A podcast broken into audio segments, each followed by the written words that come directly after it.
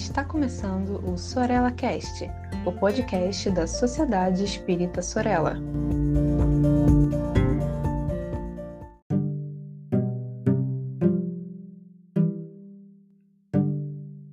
Olá, queridas amigas e amigos, aqui estou novamente. Eu sou o Saulo Monteiro e esse é mais um episódio da nossa série Mediunidade com Palhano e Hermínio.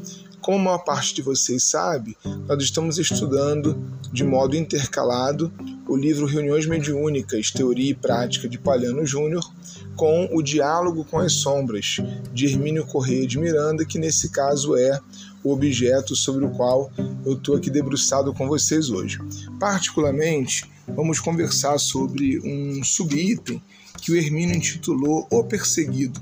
Nós estamos, na verdade, estudando em termos de tema geral, aquelas personalidades, ou melhor dizendo, com Kardec, os perfis psicológicos que em geral se manifestam nas chamadas reuniões de desobsessão. Não canso de fazer uma contextualização, uma ressignificação. Nós sabemos que esse nome desobsessão ele é muito impróprio, né? É um nome que em geral não se justifica porque afinal de contas ninguém pode desobsediar ninguém, efetivamente falando. E obsessor também é outro nome que a gente já veio desconstruindo aqui ao longo do tempo. Mas muito bem, estamos conversando hoje sobre o perfil psicológico daquelas criaturas que, encarnadas ou desencarnadas, são então as perseguidas. Eu me sinto na obrigação de fazer mais uma vez aquele parêntese, gente, sobre a questão da obsessão como um desvio moral. Nós precisamos compreender de modo um pouco mais organizado, eu diria inclusive de modo um pouco mais kardeciano, a obsessão como o maior risco, diria Kardec, e escolho, da mediunidade. Porque, na verdade, vinculados a esses ou aqueles espíritos, todos nós estamos, porque isso é a lei universal da afinidade. Vamos nos encontrando, nos reencontrando com aqueles que pensam e agem mais ou menos como nós pensamos e agimos. A obsessão surge quando a criatura, psiquicamente disponível para perceber a comunicação de espíritos desencarnados, para perceber o pensamento, melhor dizendo, de espíritos desencarnados, porque a comunicação pode não se dar, né? Aproveito então o equívoco das nomenclaturas para fazer esse parênteses. A presença percebida de um espírito não significa necessariamente comunicação. O sensitivo ele pode estar percebendo a presença sem que ele queira ou consiga manifestar é, pela palavra, escrita ou falada aquilo que o desencarnado está pensando ou dizendo. Muito bem, fechado esse parênteses, voltamos então à ideia de que a obsessão no conceito de Kardec é esse momento em que o sensitivo, em que o sujeito, como diria Leon Denis, em suas citações dos experimentadores ingleses do grande espiritualismo inglês, esse sensitivo ele vai naturalmente perceber mais aqueles espíritos desencarnados que o perseguem. Mas em verdade, perseguições, sejam elas mais mentais, por assim dizer, ou físicas, todos nós teremos, porque as nossas amizades, ou melhor, nossas afinidades do passado, elas não deixam de existir de uma hora para outra.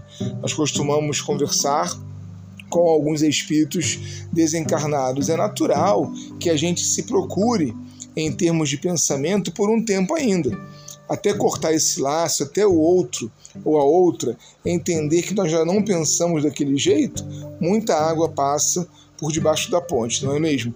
Então eu prefiro sempre começar dizendo que a obsessão ela não é uma questão de fragilidade moral, ela é uma questão humana.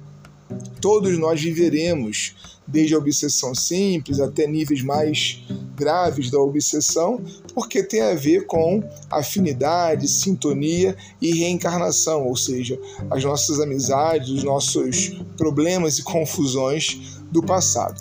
Mas, para entender o que o Hermínio está dizendo aqui, Em geral, a criatura perseguida, ou seja, aquele que é humano como todo mundo e que tem problemas e confusões a resolver, mas que além disso tem um nível de percepção psíquica alto, ele vai naturalmente ter uma perturbação. A perturbação, ao contrário do conceito de Kardec de perturbação como aquilo pelo qual todo espírito passa ao desencarnar, meio que acordando de um sono e tal. Aqui não, aqui a perturbação ela tem um caráter de incômodo, ela tem um caráter realmente de mal-estar. Para a criatura médium, a presença dos espíritos que o cobram de alguma coisa do passado gera, em geral, um grande mal-estar.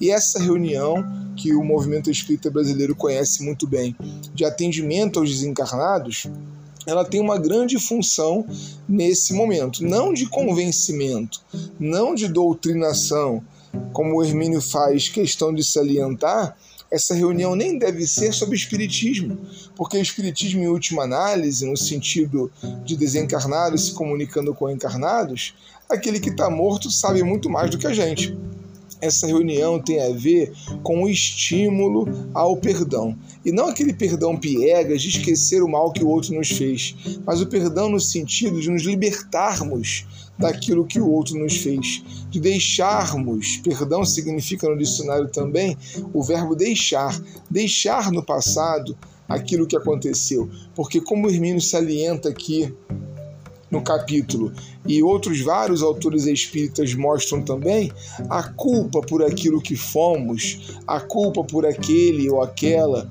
que éramos, por aquilo que pensávamos, costuma nos trazer muito mais perturbações do que exatamente os erros, porque os erros estão meio que previstos na lei de Deus, que sabe que para chegarmos no acerto precisamos passar por ele, pelo erro. Agora, a culpa por termos feito isso ou aquilo em geral, nos aprisiona. Então, vale muito a pena refletirmos sobre o perdão enquanto deixar. Deixa para lá, deixa lá. Aquilo existiu no passado. Hoje eu já não sou mais assim. Um forte abraço e até o nosso próximo Mediunidade com Palhano Hermínio.